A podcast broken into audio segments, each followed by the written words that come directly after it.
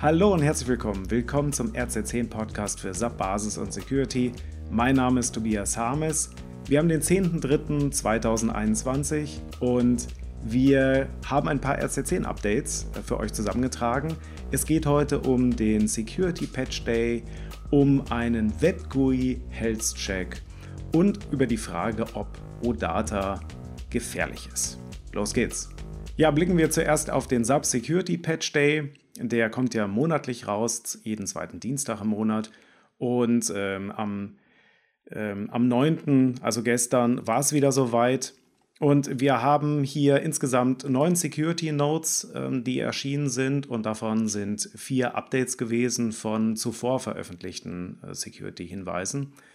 Und äh, es gibt hier also ich blicke meistens bei den Security Patch Days eigentlich auch nur auf die Hot News, weil ich sage, okay, das ist wichtig und dringend und das muss ich außerhalb meiner normalen Patch-Strategie auf jeden Fall beachten. Also wo ich normalerweise meine Support Package Stacks und Updates mache, dann muss ich bei den Hot News auf jeden Fall nochmal extra drauf gucken. Und äh, es gibt hier zwei, die aktualisiert worden sind. Es gibt einmal das Thema, dass im Solution Manager das äh, User Experience Monitoring eine Sicherheitslücke hatte. Äh, da gibt es jetzt Updates zu. Ist im Prinzip nur relevant, wenn ihr unter SP12 seid im Solution Manager. Also da dann äh, gegebenenfalls nochmal kurz hier in den Hinweis reinschauen, aber da gibt es eigentlich jetzt nicht. Also darüber wurde schon gesprochen, sozusagen. Wenn ihr da natürlich jetzt noch nichts macht äh, beim Sub-Solution Manager, dann auf jeden Fall hier bitte nochmal reingucken, ähm, weil man da ohne Berechtigungsprüfung schlimme Dinge machen kann. Dann gibt es einen weiteren Punkt hier und zwar äh, Google Chromium und zwar der SAP Business Client ist ja eine Möglichkeit, wie ich auf SAP zugreifen kann. Der verwendet wiederum als Browser Engine den Google Chromium Engine, das ist ja der gleiche, der auch im Chrome drin steckt. Und der wiederum hatte eine Sicherheitslücke und immer wenn der eine Sicherheitslücke hat, hat im Prinzip der SAP Business Client ebenfalls eine Sicherheitslücke und darum taucht er hier so oft auf. Und auch hier gab es ein Update. Ich weiß ehrlich gesagt nicht so ganz, warum hier der SAP Business Client Version 6.5 äh, erwähnt wird, weil eigentlich ist es dann der 7er. Jedenfalls so steht das auch dann in dem Hinweis hier. Ähm, wie auch immer, auf jeden Fall, ähm, da gibt es eine Score von 9,6 für eine Sicherheitslücke, die ich mir gar nicht im Detail durchgelesen habe. Immer wenn ich sowas lese, dann weiß ich nur, okay, ich muss wieder den SAP Business Client patchen. Ja. So, es gibt aber auch zwei neue, also das ist erstmal, ich sag mal, ein bisschen Business as usual. Äh, es gibt auch zwei neue Sicherheitslücken. Ich weiß jetzt nicht, wie viele von euch SAP Manufacturing Integration and Intelligence, äh, Intelligence verwenden. Hier gibt es auf jeden Fall eine Sicherheitslücke und äh, berechtigte User können ungewollt über manipulierte Webaufrufe Code ausführen. Ich muss mal gerade gucken, dass ich das hier finde. Genau, und ähm, die, äh, die könnten, also man kann, kann über bestimmte Aufrufe Entwickler dazu bringen, dann wiederum Code auszuführen, den man ihnen sozusagen untergeschoben hat. Und dadurch kann man dann äh, bis runter auf äh, Betriebssystemebene kommen. Und ähm, es gibt äh, die einzige Möglichkeit ist Patchen. Ja, also kein Workaround verfügbar, bitte patchen. Und äh, es gibt ein, ähm, ein vierter Hot News. Also Hot News ist ja immer etwas, was äh, ihren Score über 9 bekommen hat, über 9 von 10.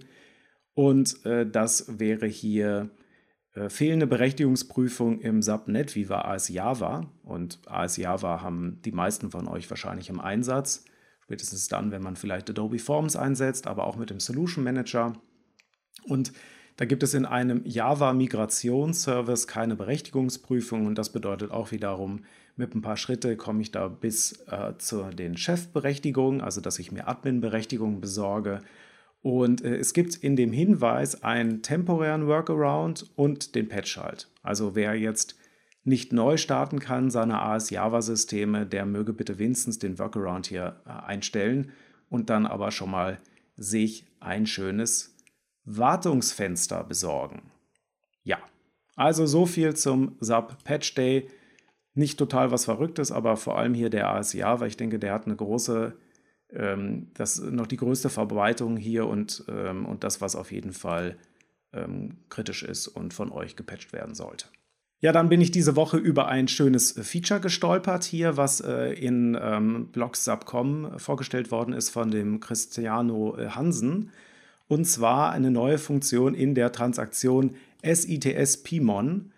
Und äh, das ist die Transaktion, mit dem ich den ITS überwachen kann und da gucken kann, ob da alles in Ordnung ist. Und die haben hier eine neue Funktion reingebracht, den WebGUI Health Check.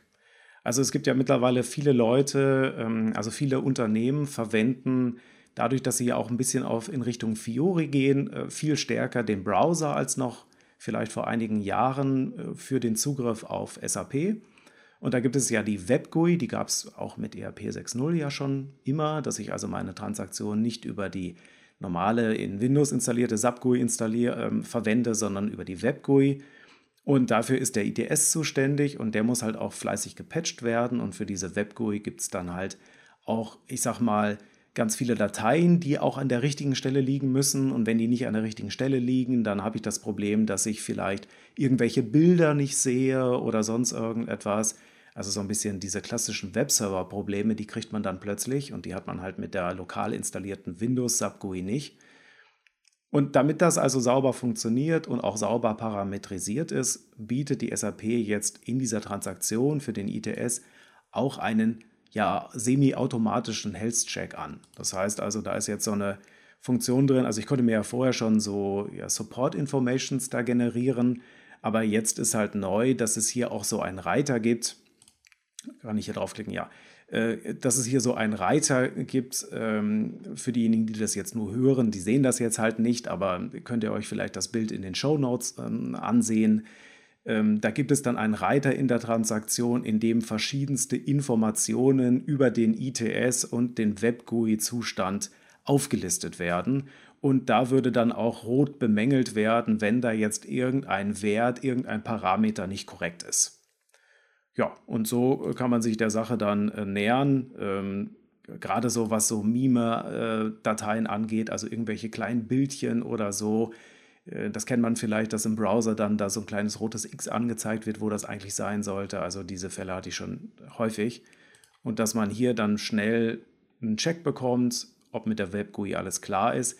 Dann macht es nämlich auch mehr Spaß, äh, zum Beispiel in Richtung äh, Fiori Launchpad zu gehen und dann die Leute halt nicht mehr dazu zu zwingen, dass sie in die Windows SAP GUI abspringen, sondern dass sie halt die Web GUI nutzen können und so also komplett im Browser bleiben. Ja, Finde ich also eine gute Idee.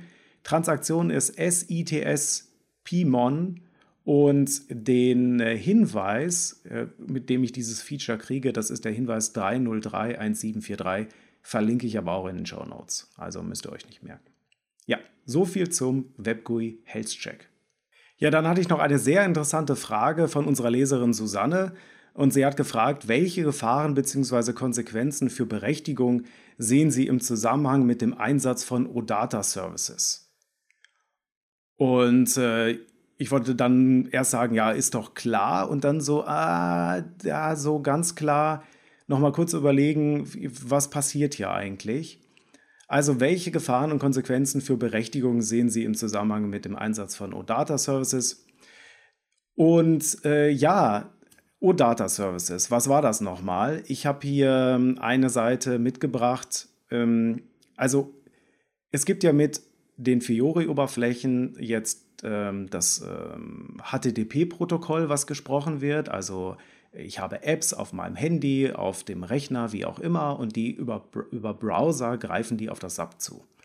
Und im Backend, also im Hintergrund, wird da HTML gesprochen, also es gibt ganz normale HTML-Transfer und da sind also, das sind OData-Aufrufe. Also das sind bestimmte ähm, ja, maschinenlesbare Aufrufe, kann man sich so vorstellen wie XML, REST und so, all diese Buzzwords, die man dazu kennt, die werden da verwendet, um Aufrufe zu machen an einen Server, um Daten zu transferieren. Also es geht nicht darum, dass äh, Oberflächen damit generiert werden, sondern das dient wirklich dazu, um Daten, wie, also Tabelleninhalte zum Beispiel zu übertragen. Und auch Befehle auszuführen, wie lest das oder führe das aus oder speichere das und so weiter. Und damit ist das natürlich ähm, ein Befehlskanal, der für Eingabe und Ausgabe genutzt werden kann und der muss natürlich entsprechend abgesichert werden. So, was, ähm, was sind meine Gedanken hier dazu mit den Berechtigungen und Data? Ich muss mir erstmal ähm, klar werden, ich habe hier nochmal ein anderes Bild mitgebracht, dass es hier so Endgeräte gibt, die auf mein SAP zugreifen, die keine SAP-GUI brauchen und äh, in einem speziellen Protokollformat mit meinem SAP reden, das also abseits von dem liegt, was ich jetzt oben in der URL äh, stehen habe in meinem ähm, Client. Ne? Vielleicht sehe ich ja nicht mal eine URL, vielleicht habe ich da so eine Fullscreen-App und die redet hier mit meinem Frontend-Server. Ja, das ist das SAP Gateway. Und dieses SAP Gateway spricht nach hinten mit dem ERP-System oder mit meinem S4HANA-System, wie auch immer, dann wieder SAP Chinesisch. Das könnte also RFC sein oder was auch immer. Für diejenigen, die das jetzt nur hören, wie gesagt, alle Bilder sind dann in den Show Notes. Und ich muss mir einfach vorstellen, da kommt ein Client, der geht zu meinem Subsystem und der redet einerseits dieses äh, Web-Oberflächenkrams, aber auch äh, dieses OData-Zeug, um technisch Daten auszutauschen. Das heißt, die, die Angriffsflanke, die mein Subsystem hat, ist größer als das, was ich jetzt im Browser mit der URL erstmal sichtbar sehe. Es werden auch noch andere, ich sag mal, Daten transferiert. Gut, das war schon immer so, aber ich muss mir halt auch nochmal darüber Gedanken machen, dass ähm, solche OData-Services, so nennt sich das, das sind ja im Prinzip dann technische Schnittstellen, die nach außen exponiert werden, auch im Internet erreichbar sind für andere. Das heißt also, wenn da vielleicht ODatas Schnittstellen dann verfügbar sind auf diesem zum Internet oder wo auch immer hingewandten Server, dann gibt es auch die Möglichkeit, dass da vielleicht irgendeine Schnittstelle dabei ist, die ich gar nicht so äh, nutze und gar nicht wollte. Und deshalb ist es eigentlich auch empfohlen, jetzt nicht einfach random sozusagen sein SAP-Gateway ins Internet zu stellen. Das würde ja man mit seinen anderen SAP-Applikationen auch nicht tun. Aber da gilt es nochmal mehr, dass man sehr stark darüber nachdenkt, wie exponiert man eine App, die man gebaut hat, eine Fiori-App im Internet. Oder man entscheidet sogar, dass man die Fiori-App überhaupt nicht im Internet exponiert, sondern äh, sagt, okay, das ähm, Leute, die mit dem Endgerät, mit dem mobilen Endgerät unterwegs sind, mit dem Handy, wie auch immer, die müssen sich halt mit so einem VPN-Tunnel erst in die Firma einwählen, wie man das von seinem Laptop sowieso auch immer schon gewohnt ist. Dann ist man in einem privaten, geschützten Netzwerk und da kann man dann wiederum die SAP-Systeme erreichen, weil man da sagt, okay, da ist die Wahrscheinlichkeit eines äh, anonymen Internetangriffs geringer als aus meinem privaten internen Netzwerk, auch wenn das aus dem Homeoffice erfolgt. So, ich, dieses andere Bild, äh, was ich versuche auch zu erklären, ja, äh, es ist die Überlegung, ich gehe immer von einem externen Gerät auf eine Oberfläche und diese Oberfläche äh, wird mir ähm, präsentiert und die hat dann, die läuft dann lokal sozusagen auf meinem Endgerät und die macht wiederum Anfragen an den Subserver und lädt halt auch dafür nicht immer die ganze Seite neu. Das ist wie so eine lokale App, die im Browser läuft dann. Und die macht halt diese Schnittstellenanfragen. Und ich, ähm, es ist einer der Gründe, warum äh, auch empfohlen wird, auch in den Guides von SAP, nicht alle Fiori-Apps zu aktivieren, zum Beispiel, die man da hat als Auswahl, sondern nur die Apps, die tatsächlich verwendet werden sollen eben damit man auch die Anzahl der aktivierten Services äh, nicht übermäßig groß macht, weil die müssen ja auch alle gepatcht werden und wenn sie nicht genutzt werden, sind sie vielleicht auch fehlerhaft konfiguriert. Also man hat da dann nicht ganz den Grip drauf. Das bedeutet, ähm, OData Services und überhaupt das, was ich also an Fiori äh, Content aktiviere, das ist diese Fiori Content Aktivierung, von der man irgendwie hört, ja, ähm, ist wohl geplant und muss noch besser geplant werden, wenn ich es denn zum Internet exponieren will. Ja, die Frage war ja auch so ein bisschen nicht nur die Sicherheit, sondern auch die Berechtigung. Ich muss halt, wenn ich, äh, wenn ich Leute auf diese Oberflächen lasse, muss ich natürlich auch äh, genau gucken, was für Berechtigungsobjekte werden da aufgerufen. Da gibt es spezielle Fiori-Berechtigungsobjekte, wen das interessiert, da verlinken wir auch nochmal mehr Informationen dazu. Ähm, Am besten, die Leute können es halt gar nicht erst aufrufen, weil es gar nicht da ist. Die können nur das aufrufen, äh, was man, was man exponieren will. Und dann macht man sich Gedanken darüber, äh, wie äh, dieser Aufruf, wie da die Berechtigungsprüfungen laufen. Nur da kenne ich eigentlich keine besonderen Probleme, dass man jetzt also im Subsystem abseits von dem, was man so kennt mit PFCG und Berechtigungsrollen und so weiter, nochmal extra irgendwas schnitzen muss. Also wenn die richtigen Leute auf meinem Subsystem sind, dann kann ich wiederum mit den normalen, äh, ja, in Anführungszeichen normalen Berechtigungsobjekten arbeiten aus Berechtigungsrollen, so wie ich es auch an anderer Stelle auch mit den klassischen Transaktionen kenne. Es kommen halt Berechtigungsobjekte dazu mit Fiori und mit OData, aber ähm, die Mechanik, dass ich das in so eine Rolle reinwerfen muss und so weiter, ist die gleiche. Ja, ich hoffe, äh, das hilft ein bisschen, Susanne, äh, bei der Beantwortung dieser Frage, was muss ich hinsichtlich, also welche Gefahren sehen Sie? Ja, siehst du, ja. Also, ähm, wenn nicht, dann äh, gerne melden. Wenn ihr dazu Fragen habt, natürlich auch gerne melden. So, zum Schluss möchte ich euch noch auf ein Webinar aufmerksam machen, in dem es um den Datenaustausch zwischen Salesforce und SAP geht. Mein sehr geschätzter Kollege Frank Nedved, ähm, seines Zeichens SAP und Salesforce-Experte, macht hier am 16.03.2021 um 13 Uhr ist der nächste Termin äh, für dieses Webinar. Wenn ihr da keine Zeit habt, könnt ihr euch vielleicht dann für einen Folgetermin irgendwie voranmelden lassen.